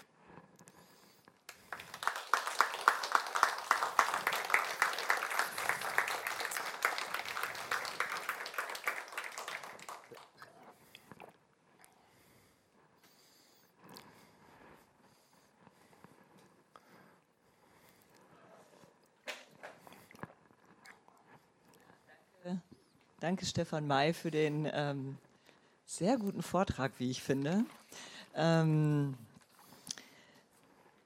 ich habe mir hier äh, eine Frage, ein paar Fragen notiert, während ähm, äh, ich den Vortrag gehört habe. Und zwar, ähm, Signal nutzen ja wirklich äh, ziemlich viele und ich finde es sehr erschreckend. Du hattest bei uns ja auch schon mal einen Vortrag darüber gehalten, ähm, dass es so, hm, äh, dass äh, Mythos äh, also hin, ähm, gibt, dass eben Signal doch nicht so äh, safe ist, wie man vielleicht denkt. Und ähm, was ich aber tatsächlich nicht wusste, dass das Telefonbuch irgendwo hochgeladen wird. Und ja, das ist eine ganz schräge Geschichte. Wusstet ihr das? Also die haben halt, die haben halt vor zwei Jahren einen PIN eingeführt und haben den nur so marginal erklärt. Die haben, es gab einen Blogpost dazu und ähm, da haben sie so ein bisschen angedeutet, dass der PIN auch einge dass der PIN ein Weg äh, da, äh, dafür sein könnte, dass man irgendwann auch ein äh, Profil ohne Telefonnummer anlegen kann. Dann äh, ermöglicht dieser PIN äh, eine, eine, Registrierungssperre. Also wenn jetzt jemand anders die eigene Telefonnummer bekommt und er kennt die PIN nicht, dann ist er quasi für sieben Jahre, für sieben Tage gesperrt. Das ist aber eher so ein bisschen sehr marginaler Schutz.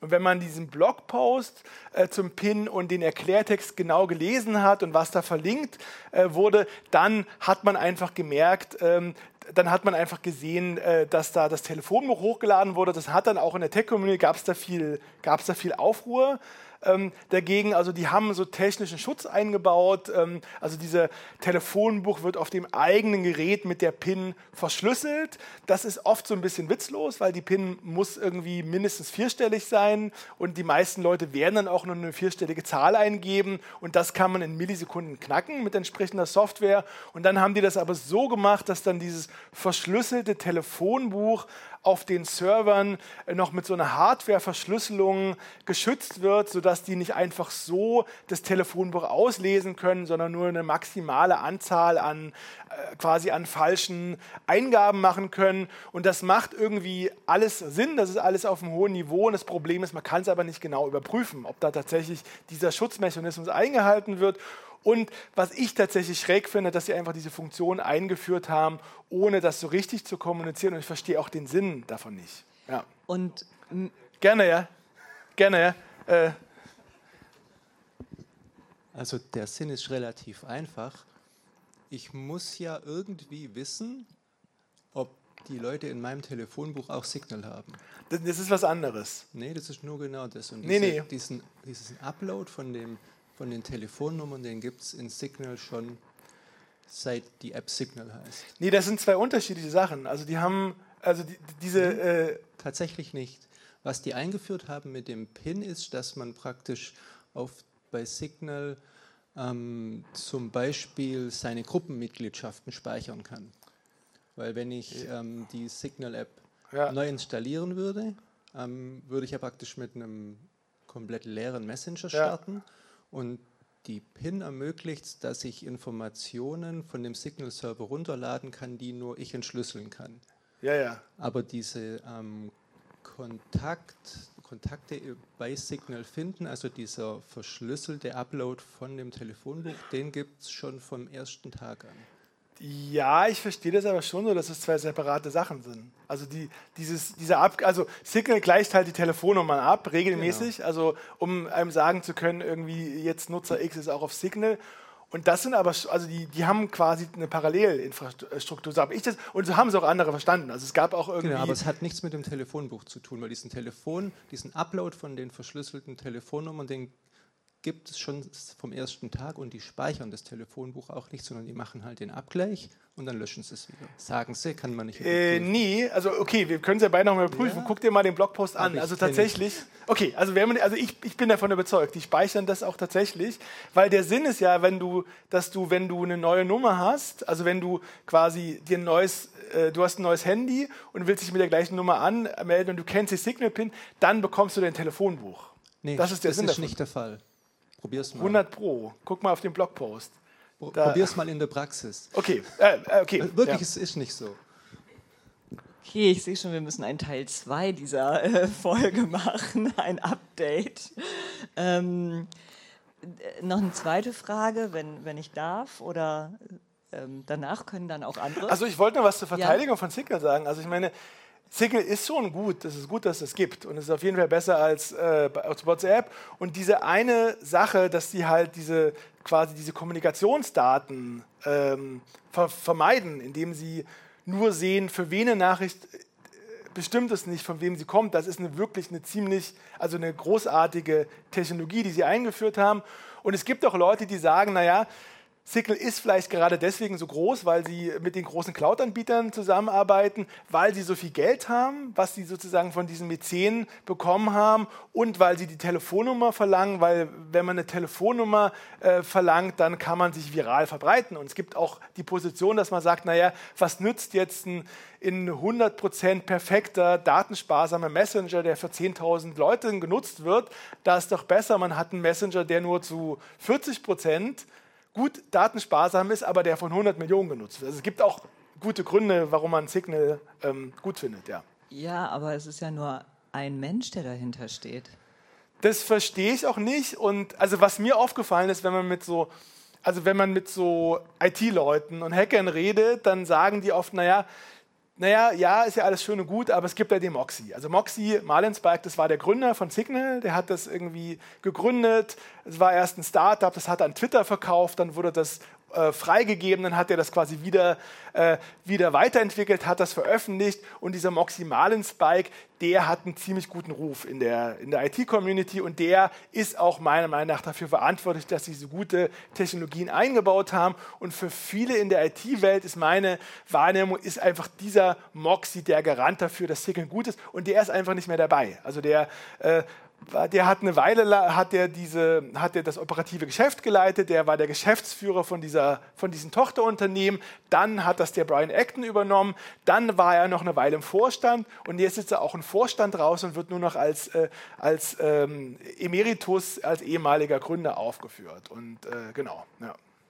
Ähm, und dann hieß es doch aber mal, dass WhatsApp die Verschlüsselung von Signal übernommen hat. Genau, ja. Und ähm, trotzdem, äh, dann könnte man ja denken, bei WhatsApp ist man jetzt auch gut aufgehoben, weil die ja die, die Verschlüsselung, die du ja so schön mit diesen äh, Bildchen, mit dem, mit dem äh, äh Brief, ähm, dass, dass man nur äh, weiß, also dass der Server nur weiß, wohin es geht, aber nicht mehr äh, den Absender weiß, dass nur der Empfänger weiß, wer der Absender ist und so weiter, dann ist es doch bei WhatsApp auch so. Das Oder? Problem ist aber, dass WhatsApp nicht Open Source ist. Also man kann sozusagen. Die können das sagen, aber man, man kann nicht überprüfen, was die machen. Das ist halt das Problem. Also sozusagen Verschlüsselung ist im Grunde genommen witzlos, wenn es nicht Open Source ist. Also das könnte sein, dass die, äh, die haben wahrscheinlich die Signal-Verschlüsselung auch, auch, eingebaut und ähm, die, wahrscheinlich haben sie es auch gut eingebaut. Es könnte aber theoretisch sein, dass dieser Schlüssel, äh, der zur Verschlüsselung und zur Entschlüsselung benötigt wird, dass der einfach an, an, an Meta geschickt wird. Und das kann man nicht überprüfen. Das ist die Krux daran. Ja. Okay, danke. Oder? Ja. WhatsApp gibt es ja auch bei, ähm, bei Windows. Ne? Ja, ja. Und äh, was ist jetzt der sichere? Äh, also WhatsApp äh, bei Windows oder äh, bei Android? Oder ist das gleich? Ähm, das ist jetzt per se, also wegen kein Unterschied, ist halt der gleiche Anbieter. Ja, es geht wegen den Daten halt. Ne? ich, ich glaube, bei WhatsApp ist es auch so, also bei Signal ist es so, dass man Signal auf dem PC nur nutzen kann, wenn man Signal auf dem Smartphone eingerichtet hat, also wenn man es quasi mit der Telefonnummer verbunden hat. Ich glaube, das ist bei WhatsApp auch so. Weiß. Aber würde, also mir fällt da jetzt kein grundlegender... Mhm Unterschied ein, aber also dann würde ich eher, also dann würde, dann würde ich eher empfehlen, dass sie Signal nutzen, wenn sie sich ja über Datensicherheit Gedanken so. machen. Ah, ja. Das Ding ist halt bei WhatsApp, da ist völlig klar, dass die, die Daten verwerten. Das ist halt ein Unternehmen, die vor allem mit Werbung, das heißt mit da, also Geld verdienen, das heißt damit, dass sie möglichst viel über ihre Nutzer wissen. Und bei da ist auch bekannt, dass die die Daten innerhalb des Konzerns tauschen. Und das ist halt bei Signal nicht so. Also da ist ja. Signal ist auf jeden Fall besser als WhatsApp. Ja, ja. und äh, die Frage noch. Äh bei WhatsApp muss ich mich da mit dem richtigen Namen anmelden oder kann ich auch einen Fake-Namen benutzen? Weiß ich jetzt nicht ganz genau. Also ich glaube, Sie können es, ich glaube, nee, ich glaube, Sie können es versuchen. Also ich glaube, Sie können es auf jeden Fall versuchen. Also ah, wenn die das, aha, genau. Ja. Das ist bei Facebook ja auch ja. so. Da es, geht, es, geht, einfach um die Kommentare immer bei WhatsApp, ne? wenn man da irgendwie äh, unschöne Kommentare bekommt, Kommentare bekommt. Ja. Und, äh, gibt ja, sich gerne seinen Namen preisen. Können Sie ja Nutzer blockieren. Aber könnte man auch machen. Ja, ja.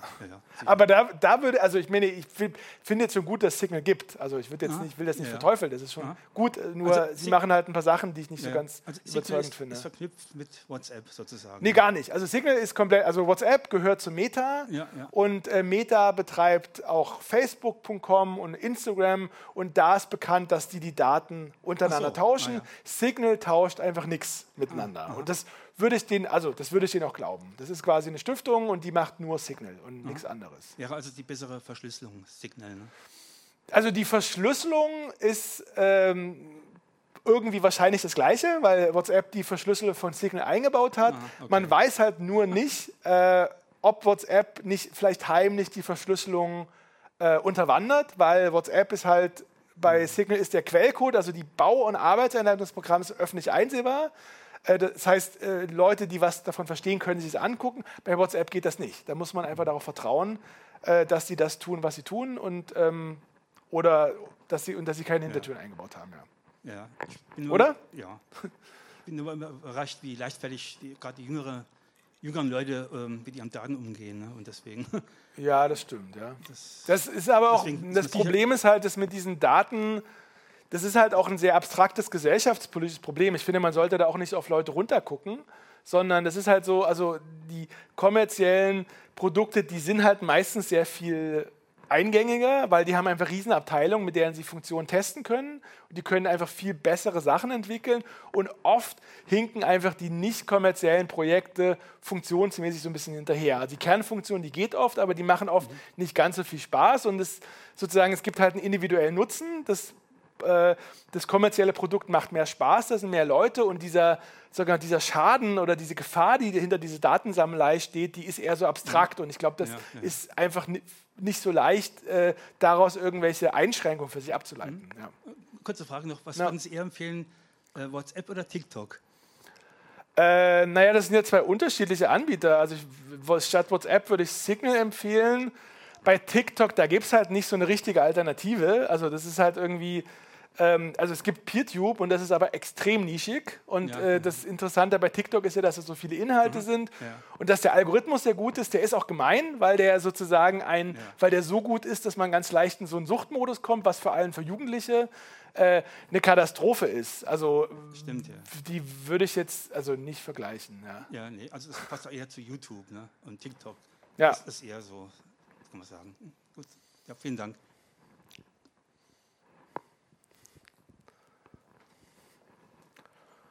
Also vielleicht zur Erklärung, ähm, diesen Schutz von dem Telefonbuch, also das verschlüsselte Hochladen, ja. über das wir bei Signal gerade diskutiert haben, eben genau das macht ja WhatsApp nicht.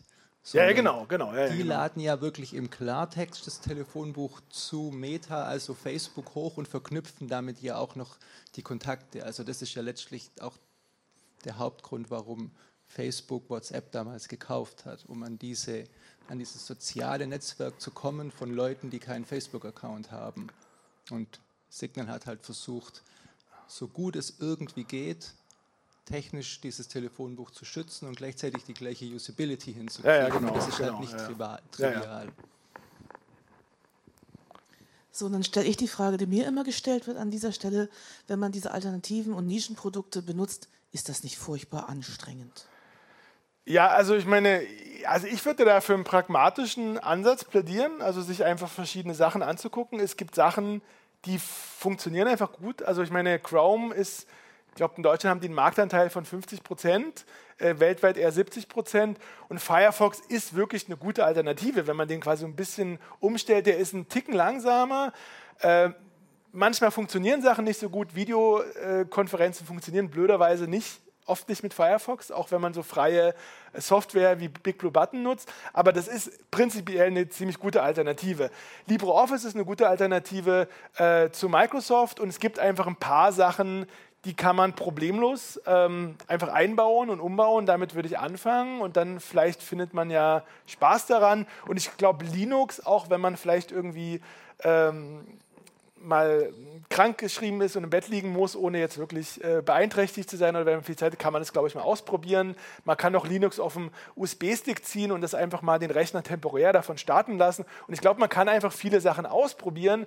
Und das Schöne ist einfach irgendwie, mit jedem kleinen Baustein kommt man auch so ein bisschen weiter. Also irgendwann sind Sachen einfach auch nicht mehr so kompliziert, weil man schon so ein bisschen Hintergrundwissen hat. Ja.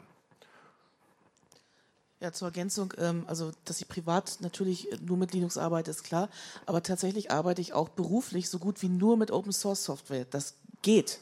Also, und auch wenn Sie Linux mal ausprobieren, das möchte ich natürlich auch empfehlen, die meisten Sachen, die Sie privat auf Ihrem Rechner machen, also surfen, wie gesagt, geht mit Firefox, den geht es übrigens auch für Windows, kann man natürlich auch da schon ausprobieren. Mail lesen, entweder im Browser oder mit dem Thunderbird und eben LibreOffice. Ich mache meine Folien auch immer nur damit, äh, das funktioniert alles relativ äh, klaglos.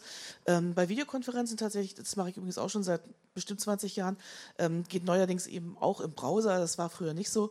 Äh, da höre ich von meinen Kollegen manche, bei manchen geht es mit Chromium besser. Ich nehme den Chromium für die Videokonferenzen, bei manchen mit Firefox. Also es kommt immer so ein bisschen auf die Umgebung an. Aber grundsätzlich kann man das alles sehr, sehr gut einsetzen.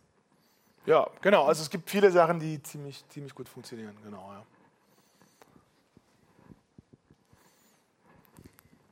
Sie haben, Sie haben vorher erwähnt, dass man diesen, ähm, die Google-Suchmaschine entfernen könnte von, von, ja. von, von dem Gerät. Ähm, Würde mich noch interessieren, einfach löschen oder wie? Nee, also was Sie im Firefox machen können, also Sie gehen in die Einstellung. In die Einstellung kommt man immer über das sogenannte Burger-Menü. Das sind auf dem PC sind das so drei Striche übereinander. Da gehen Sie in Einstellungen und dann finden Sie den Punkt Suche.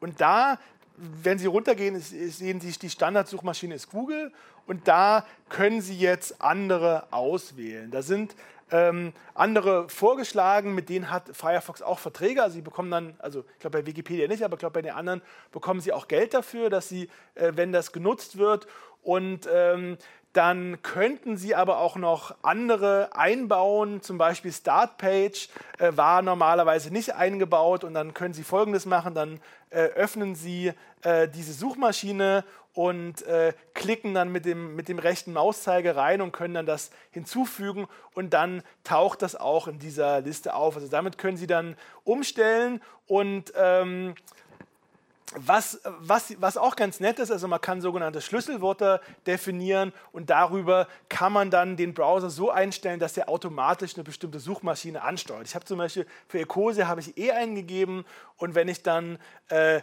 äh, in die Adresszelle E eingebe und ein äh, Leerzeichen, dann öffnet der automatisch äh, die Suchmaschine Ecosia und man kann sogar auch Wikipedia als Suchmaschine voreinstellen und äh, kann dann auch solche Suchkürzel eingeben und kann dann dafür sorgen, dass eine Suchanfrage automatisch an Wikipedia weitergeleitet wird und äh, sozusagen sich das automatisch öffnet. Es gibt ein Problem und zwar bei also Suchmaschinen ist eigentlich der einzige Bereich, in dem es keine wirkliche Alternative gibt. Äh, es gibt ähm, im Westen der Welt eigentlich nur zwei Suchmaschinen, äh, Google ähm, von Google und Bing von Bing. Also in China und in Russland gibt es noch eine andere. Und es gibt bei uns eigentlich nur zwei. Und dann gibt es andere Suchmaschinen wie MetaGear oder Ecosia oder Startpage oder Quant und das sind aber sogenannte Metasuchmaschinen. Also die, die, nehmen ihren Suchbegriff, leiten den an Google oder Bing weiter und zeigen ihnen dann deren Suchergebnisse oder wandeln die so ein kleines bisschen ab. DuckDuckGo ähm, ist meiner Meinung nach auch eine Metasuchmaschine, die wahrscheinlich auch Bing verwenden. Und das Problem ist, äh, wenn Sie eine Suchmaschine haben wollen, brauchen Sie einen sogenannten Index. Sie brauchen einen, einen Überblick über alle hunderte Millionen Webseiten und Unterseiten und dieser Überblick ist am besten minütlich aktualisiert, sodass Sie, wenn jemand einen Begriff eingibt, quasi aus den 100 Millionen Webseiten, die den, passen, die passende, den passenden Inhalt rausliefern kann. Und diesen Index aufzubauen, ist unglaublich aufwendig und das haben bisher nur Google und Microsoft hinbekommen. Es könnte allerdings sein, dass es in drei, vier Jahren eine wirkliche Alternative gibt. Es gibt gerade ein, äh, ein, sehr interessantes Projekt namens Open Web Search. Äh, das wurde angestoßen von einem kleinen Verein am Starnberger See und äh, die wollen so einen Index bauen und deren Idee ist, dass europäische öffentliche Rechenzentren ihre Ressourcen zusammenwerfen und gemeinsam so einen Index aufbauen. Und wenn es einmal so einen Index gibt, dann könnten auf dieser Basis dann unabhängige Suchmaschinen entstehen. Die sind gerade so in der, in der äh, Modellphase, die haben äh, von der EU viel Geld bekommen, 8,5 Millionen Euro und, und bauen gerade dieses Modell auf. Das heißt, eventuell könnte es in ein paar Jahren auch eine unabhängige Suchmaschine geben, die man dann problemlos einbauen kann. Und momentan gibt es aber nur diese Zwischenlesung. Diese Metasuchmaschinen, die haben den Vorteil, dass sie teilweise in, in, Europa sitzen und dann die Daten ein bisschen besser geschützt werden, aber es sind streng genommen keine, also keine komplett alternativen Anbieter. Ja. Noch Fragen?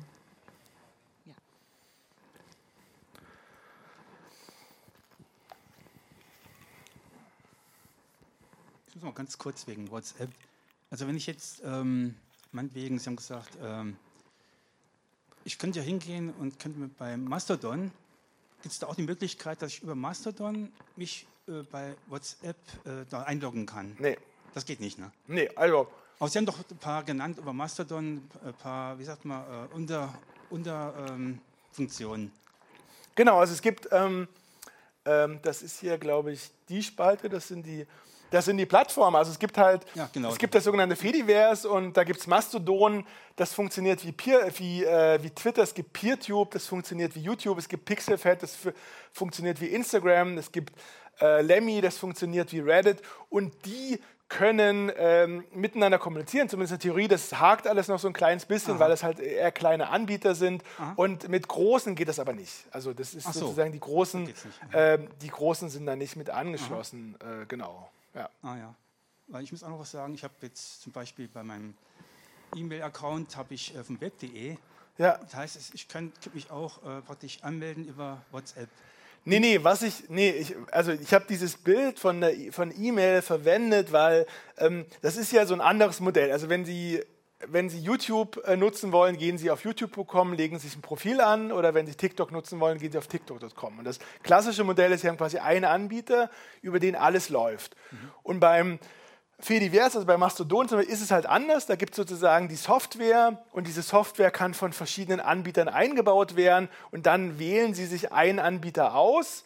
Und äh, es ist aber völlig egal, bei welchen Anbieter Sie sind. Sie können auch die Inhalte von allen anderen Nutzern sehen und E-Mail funktioniert halt genauso. Das ist auch ein, ein verteiltes Prinzip. Also Sie sind bei web.de oder bei GMX oder bei T-Online oder Posteo Gmail und es ist völlig egal, wo Sie sind. Sie können mit allen anderen E-Mail-Nutzern kommunizieren. Und das ist im Grunde genommen das gleiche Prinzip wie bei Mastodon. Deswegen habe ich dieses E-Mail-Bild so, zum ja, Vergleich äh, gebracht. Ja, nur, Ja. So, nur so in der Praxis jetzt. Ich habe einen Bekannter von mir, der ist bei WhatsApp Ja. und ich wollte ihm, äh, und zwar äh, gibt es jetzt diese Sozialnetzwerk, äh, Ne, Sozialnetz-Apps, nee, nicht Apps, das sind ähm, Sozialnetzwerke, genau.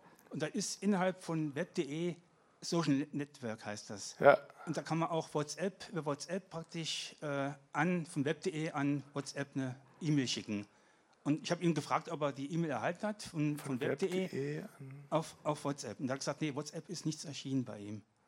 Nee, man kann keine E-Mail an WhatsApp schicken. Also Sie können bestimmt über WhatsApp mit web.de kommunizieren, weil die bestimmt Ja. einen Kundendienst über, über web.de haben. Aber also, Aber wahrscheinlich aber mu- muss ich da auch angemeldet das sind unterschiedliche Dienste. Aber eigentlich, also man kann nicht von web.de äh, mit, äh, äh, mit ähm, WhatsApp kommunizieren. Es könnte irgendwann mal sein, also die EU-Kommission, Mhm. die wollen die, die, die Dienste so ein bisschen dazu, dazu bringen oder dazu zwingen, dass sie sich öffnen und dass man zum Beispiel innerhalb aller Messenger miteinander kommunizieren kann. Vielleicht ist es irgendwann auch mal so, dass man mit, von Messengern mit E-Mail-Diensten kommunizieren kann. Und das sind prinzipiell aber noch ähm, noch quasi so, so wie Silos, isolierte Welten. Das ist halt auch das Besondere am, am Fediverse, weil es da halt diese Isolation nicht gibt, weil einfach unterschiedliche Plattformen miteinander reden können. Ja. Nee, das war mir aufgefallen, weil ich habe, wie gesagt, ich habe GMX, ich habe Yahoo. Ja. Bei web.de ich- ist mir das aufgefallen, dass ich praktisch das Social-Netzwerk, das auch äh, praktisch WhatsApp dabei Ja. war. Sie können eine Mail an WhatsApp schicken über web.de. So stand es drin. hab ich so. Dann weiß ich, also weiß ich Ja. nicht genau, was Sie damit gemeint haben, aber Bitte? Unwahrscheinlich, ne? Ja, ja. Ja, ja, klar. Ja. Ja, na klar, das wäre aber auch interessant. Ne? Oh, ich habe noch eine Frage, ich trotzdem noch. Ja. Und zwar von den Browsern. Ne? Es gibt ja den Edge-Browser, es gibt, äh, ich glaube ich, Opera haben sie, haben sie Ja. gar nicht ernannt. Ne? Und ähm, also ich finde die sehr, also jetzt Edge finde ich sehr interessant, dass, das, äh, dass die die KI eingebettet haben. Ne? Ich Ja. finde das jetzt wieder ein bisschen, haben sie gar nicht erwähnt. Ne?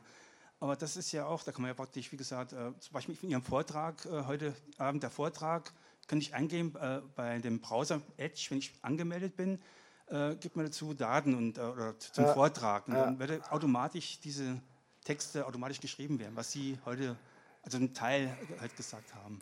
Ja, ich hoffe nicht, aber äh, also ich meine, das stimmt schon, diese kommerziellen Produkte, die sind halt in der Regel besser und die können mehr, weil die sozusagen gerade die großen Konzerne, also Microsoft, die haben das quasi fast erfunden, dass die sozusagen in einem Bereich äh, sind die vorne weg und ähm, sozusagen diese Marktführerschaft in einen Bereich nutzen sie, damit sie in einem anderen Bereich dann auch nach vorne kommen. Und die haben es jetzt halt irgendwie geschafft, sich zur Überraschung von, glaube ich, fast allen, dass sie in KI, äh, Bereich KI quasi so ein bisschen vorne weg sind und die versuchen jetzt äh, mit dieser Position der KI irgendwie ihren Browser zu pushen, den vorher niemand ernst genommen hat. Und das ist, also ich meine, das ist, das kann der Firefox-Browser nicht, weil die halt keinen, das ist jetzt kein Unternehmen, ähm, das jetzt irgendwie so viele Bereiche hat. Äh, und zu Opera, also Opera würde mir würde ich jetzt nicht, also ist jetzt keiner, den ich empfehlen würde. Das ist ein klassisch kommerzieller Browser. Der ist aus Norwegen, ich glaube, der wurde von einem chinesischen Konsortium aufgekauft. Und also das, die verdienen halt auch, das ist auch Geld. Das ist ein kostenloser Browser, ähm, die ja auch irgendwie Geld verdienen müssen. Also ich das finde, also der Vorteil ist, der gehört jetzt nicht zu einem großen Internetkonzern, aber das ist jetzt auch irgendwie keine Empfehlung. Da würde ich, finde ich Firefox schon sehr viel besser. Darf ich noch eins sagen? Ja. Ganz kurz, darf ich noch eins sagen? Nur eins noch. Und zwar, ich könnte ja beim Browser auch äh, zum Beispiel bei Chrome, äh, ja. Incognito zum Beispiel, ist auch ein Gebund, für sichere Server. Ne? Incognito oder bei, also bei bei Opera gibt es auch und bei Edge gibt es auch. Das gibt es auch bei Firefox, das heißt. Ähm, Firefox, genau, ja. Das private, das äh, wird aber leicht verwechselt. Das heißt halt nicht, dass sie anonym surfen, sondern dieser Private oder Inkognito-Modus, der macht Sinn, wenn Sie sich den Rechner mit anderen teilen. Also wenn Sie zum Beispiel äh, zusammen mit einer Familie oder auf Arbeit den Rechner äh, nutzen, dann ist es ja blöd. Sie sind irgendwie surfen im Internet, dann kommt der Nächste und kann sehen, was Sie alles gemacht haben. Und Sie können im Browser die, die, die Chronik löschen, sodass das niemand nachvollziehen kann. Und der Vorteil von diesem Inkognito-Modus ist, dass die Chronik gar nicht angelegt wird. Und es werden auch Cookies gelöscht, das ist noch eine andere Frage. Und dieser äh, Inkognito oder äh, private Modus, der schützt sie aber nicht nach außen, also quasi vor anderen Unternehmen, sondern der schützt sie vor allem sozusagen vor dem, den neugierigen Mitbenutzern des Rechners. Ja. Ja, die bieten auch ein VPN an, aber das ist, das ist eine ganz andere Geschichte. Das, also VPN ist ein kommerzieller Anonymisierungsdienst, den kann man auch nutzen, um sich zu anonymisieren und um Zensur zu umgehen. Und das wird auch in vielen Ländern genutzt, weil das ein bisschen bequemer ist als Tor. Also man kann mit VPNs auch Apps äh, verschleiern, was bei Tor theoretisch geht, aber praktisch sehr schwierig ist. Und ein VPN-Anbieter, das heißt Virtual Private Network, das ist ein Unternehmen, das betreibt auf der halben Welt hunderte oder tausende kleiner Rechenzentren und bietet an, dass sie den kompletten Datenverkehr zu denen schicken und die leiten das dann weiter. Dann können sie meistens auch festlegen, in welchem Land sie quasi rauskommen wollen. Und das bedeutet, dass ihr Internetanbieter nicht sieht, was sie machen. Der sieht nur, dass sie mit diesem VPN-Anbieter kommunizieren und er kann sie dann auch nicht einfach so zensieren. Der große Haken daran ist, dass dieser VPN-Anbieter alles über sie weiß, weil ihr kompletter Datenverkehr über die läuft. Und das heißt, sie müssen dem vertrauen, sie können dem nicht vertrauen. Es können sein, dass da ehrliche Hacker dahinter stehen. Es können sein, dass da ähm, Unternehmen dahinter stehen, die die Daten verkaufen. Es könnte sogar sein, dass die von, äh, von Sicherheitsbehörden betrieben werden oder die Daten weitergeben. Sie können nicht dorthin gehen, den Computer aufschrauben und gucken, was da mit den Daten passiert. Und der Vorteil vom Tor-Netzwerk ist halt, dass die Daten äh, sich über äh, Knoten verteilen. Also sie haben immer drei Knoten. Der erste Knoten weiß, wer sie sind, äh, mehr oder weniger. Der dritte Knoten weiß, was sie machen wollen, aber niemand weiß gleichzeitig, wer sie sind und was sie machen wollen. Das ist einfach, also Überwachung im Tor ist nicht komplett ausgeschlossen, aber sie ist zumindest sehr viel schwieriger. Und also dieser äh, VPN von Opera, da müssen Sie sich halt fragen, ob Sie Opera vertrauen. Das ist das Problem, genau. Die Infos äh, zu Mastodon als Twitter-Alternative fand ich spannend. Äh, nachdem äh, sozusagen der Nachfolger X aber zunehmend in Kritik äh, gerät, ist mir jetzt neulich auch Blue Sky untergekommen. Äh, wie ist das sozusagen in den von Ihnen aufgezeigten äh, Versionen? Ist das auch eine offene Plattform oder was ist? Ja, ich bin dann da so ein bisschen zurückhaltend. Also ich finde die, also da ist noch viel so Ankündigungen, dass sie verteilt sind, dass sie gemeinnützig sind. Ich habe allerdings gesehen, man kann da noch nicht so viel überprüfen. Also die haben jetzt auch irgendwie noch keine äh, keine Jahresberichte oder Satzungen äh, hinterlegt, wo man sagen kann, wie die sich, also wie die genau organisiert sind. Und also es könnte sein, dass die vielleicht tatsächlich irgendwie gemeinnützig werden wollen, was anders machen sollen. Es könnte aber auch sein, dass die sozusagen nur im Grunde genommen doch ein Unternehmen sind.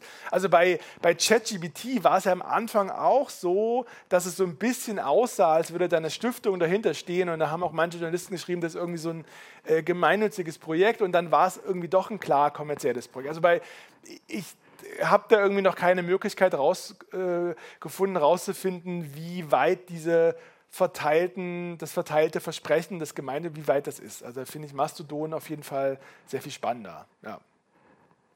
Und momentan ist auch so, dass äh, die meisten Akteure äh, bei Mastodon, dass die nicht kommerziell sind. Also Chaos Computer Club äh, betreibt eine große Instanz, äh, der Verein Digital Courage. Es kann auch kommerzielle Anbieter geben, die werden wahrscheinlich auch größer werden, wer das erfolgreicher wird. Also momentan ist es tatsächlich noch ein sehr nicht kommerzieller Raum.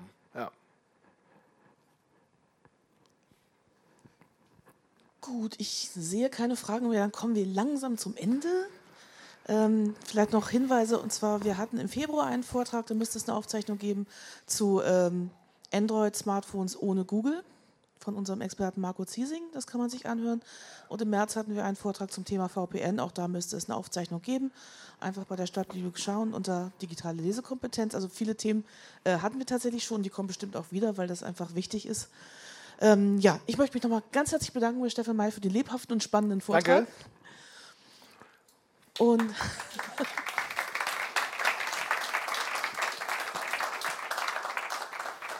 und äh, komme zu den Verkündigungen für dieses Jahr. Es ist nicht mehr viel. Leider muss äh, der Novembervortrag äh, ausfallen. Ich habe mich redlich gemüht, jemanden ranzubekommen, aber die wollten alle erst im nächsten Jahr kommen. Also habe ich für November niemanden gefunden. Im Dezember haben wir aber einen sehr äh, spannenden Menschen hier, und zwar äh, Fabian Geier. Er ist Technikphilosoph.